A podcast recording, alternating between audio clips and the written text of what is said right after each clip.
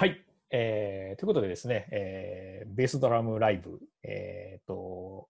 音声バージョンになってから第2回目ということで、あの前回はあのブロックチェーンをテーマにしてですね、あの暗号屋の七畜さんを招いて、えーブロックチェーンについていろいろお聞きしながら、えーということでやってきたんですけども、えっと、今日はその音声のみバージョン第2弾として、えーまたゲストをお招きしております。えーと、コネルの荻野さんです。よろしくお願いします。はい、よろしくお願いします。コネルはい荻野です。よろしくお願いします。で今日はですね、荻野さんを交え招いて、えー何を話すかというとですね、えーはい知財についてですね。はい、はい、知財。知財です。知財です。知財ですね。はい、知財です。はい、あのー知財ってあのなかなか、なんでしょうね。よく単語自体は聞きますけども、あの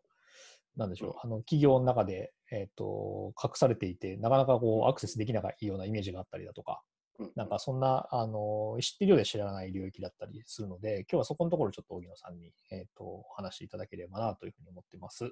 はい、はい。で、まずはですね、その前に、ちょっと、えっ、と、荻野さんの自己紹介をいただきたいと思うんですけども、えーよろしくお願いします。はい、えっ、と、よろしくお願いします。ちょコネルの荻野と申します。ちょコネルでテクニカルディレクターという職種、あの、梶さんも同じだと思うんですけど、そうですね。はい。はい、テクニカルディレクターという肩書きで活動しておりまして、えっ、と、もともとは、あの、まあ、ウェブのエンジニアでして、えっ、と、まあ、社会人になってすぐはずっと、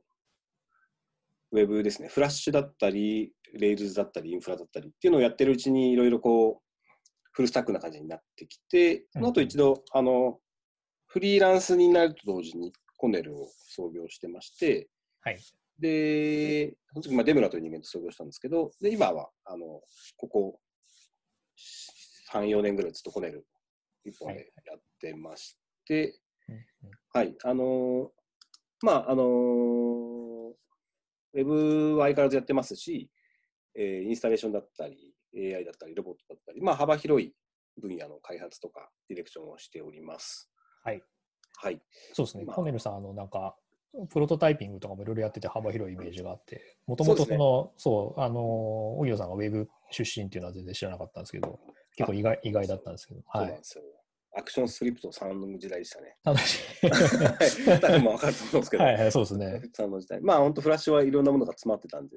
そうですよね今好きなんですけど、はい。最近のだから結構インスタレーション界隈の方とか見てると、やっぱフラッシュ出身の方多いですもんね、やっぱね。そうですね。まあ、はいフラッシュにはもう全てが詰まってたと僕思ってたので、割と。うんうんうんうんはい。えっ、と、はいそうですね。まあ、最近はなんか、そうですね、宇宙とか食とか、はいノウ。ハウとかっていうのにすごい興味を持ってやってはいはいはい。ます。そうですね。脳波をはいビジュアライゼーションしたりとか、あの、はい和菓子のプリントしたりとかしてます、ね。そうですね。はい。ありがとうございます。はい。という今日、荻野さんをお迎えしてですね。で今日ちょっとまあ、知財についてお話をするということで、なぜ荻野さんかということですね。なんですけど、あの、荻野さん、あの、コネルと同時に、あの、最近、知財図鑑という会社兼こうメディアプロジェクトはい、を、えーやってます。立ち上げてまして、なんかそこで、あのまあ知財を扱っているので、えっとまあ、そのはい根本にある考え方とかもすごく共感できるものであったりとかしたので、あのぜひちょっと知財について聞かせてくれないかということで、今日ちょっとお呼びしたというのが、えっと経緯となっております。はいはい、はいありがとうございます。はい。これ、知財図鑑は会社でもあるんですよね。会社であり、メディアであり。そうです。一応株式会社知財図鑑っていうはい形はいはいはいで、まあ、あのーまあ、ポネルのメンバーが多いんですけど、はい。はい。他あのね、あの、フリーランスの方とか、なんか他の会社の方とかも全然入ってくるような。そうですね。うんあのー入ってきますし、まあ、ちょっといろいろそこをオープンにしていこうかなと思ってます。後でその話もできればなと思ってるんですけど。ありがとうございはます。はい。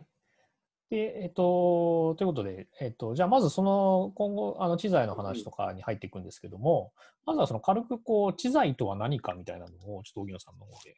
お話しいただけるかなと思うんですけども。。はいい、そうですね。多分なんか皆さん、知財っていう言葉を聞いて、こう、どんな想像されるかちょっとわからないんですけど、えっ、と、いわゆる知財、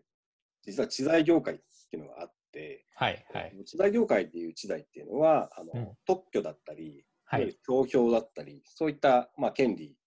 ですよね。うんで、まあ、IP とかってよく言われたんですけど、コピーライトとか、はい。はい、なんかその生み出されたものをこうなんか申請して、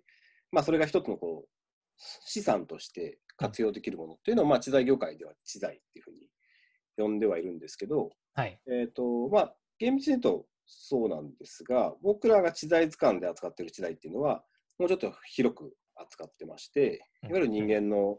えー、とインテリジェンスを使って生み出されたもはい。のを、まあ、全て対象知財として僕らは読んで知財図鑑では扱ってます。はい。まあ、例えばなんか優れたアイディアとか歌詞とか、まあ、はいそういった想像とか、そういったものも、まあ、知財として僕らは扱ってはいますね。うんうんうんうんなのなるほ、でちょっとまあそうですね、知財業界でいう知財と僕らの言ってる知財、ちょっと少し広さに差があるんですけど、ちょっと広めにってことですよね。そうですね図鑑の方がね。はい、厳密に知財っていうのは、まあそういう IP とかを指すのが一般的ですね。はいはいはい。そう、あの、知財図鑑って、あの、まあ、皆さんちょっと知財図鑑でしら、あの、ググっていただくと出てくるんですけども、あの、まあ、その、なんていうんですかね、知財業界とか、眠ってる知財とかと、なんかこう、クリエイターであったりとかを、えーつなげて、こう、まあ、オープンにしていくと、なんかいいことがあるんじゃないかっていうようなことで立ち上がってるので、あの、ねそういう意味で言うと、ちょっと広めのアイディアだったりとか歌詞なんかも知財として扱ってらっしゃるということですね。はい、はい。ありがとうございます。はい、じゃあちょっと、えっ、と、その知財に関するその何かというのをお聞きしたところで、もうちょっと具体的にじゃあ知財が、まあ、あの、僕が今思うだけでも、例えば、あの、企業さんの中でこう閉じちゃってるイメージがあるので、なかなかアクセスしづらいみたいなイメージもありますし、はいあうんうんうん、のこうまあ、技術、まあ僕もテクニカルディレクターなので技術をご飯の種にはしてますけども、実はその知財はいはい。とかって結構最先端の研究をしてるから、そういうのを使えばいいじゃんとかって思うんですけど、なかなかこう、なんていうんですか、使う機会がなかったりとか、うんうん。うんあのもうしてるたりするので、なんか多分その知財に関するまつわる、多分知財図鑑を立ち上げる背景にもなってると思うんですけど、いろんなこうんううん。問題だったりとか、えー現状だったりとかがあると思うので、ちょっとそのあたりを続いてお聞きしていきたいなと思っております。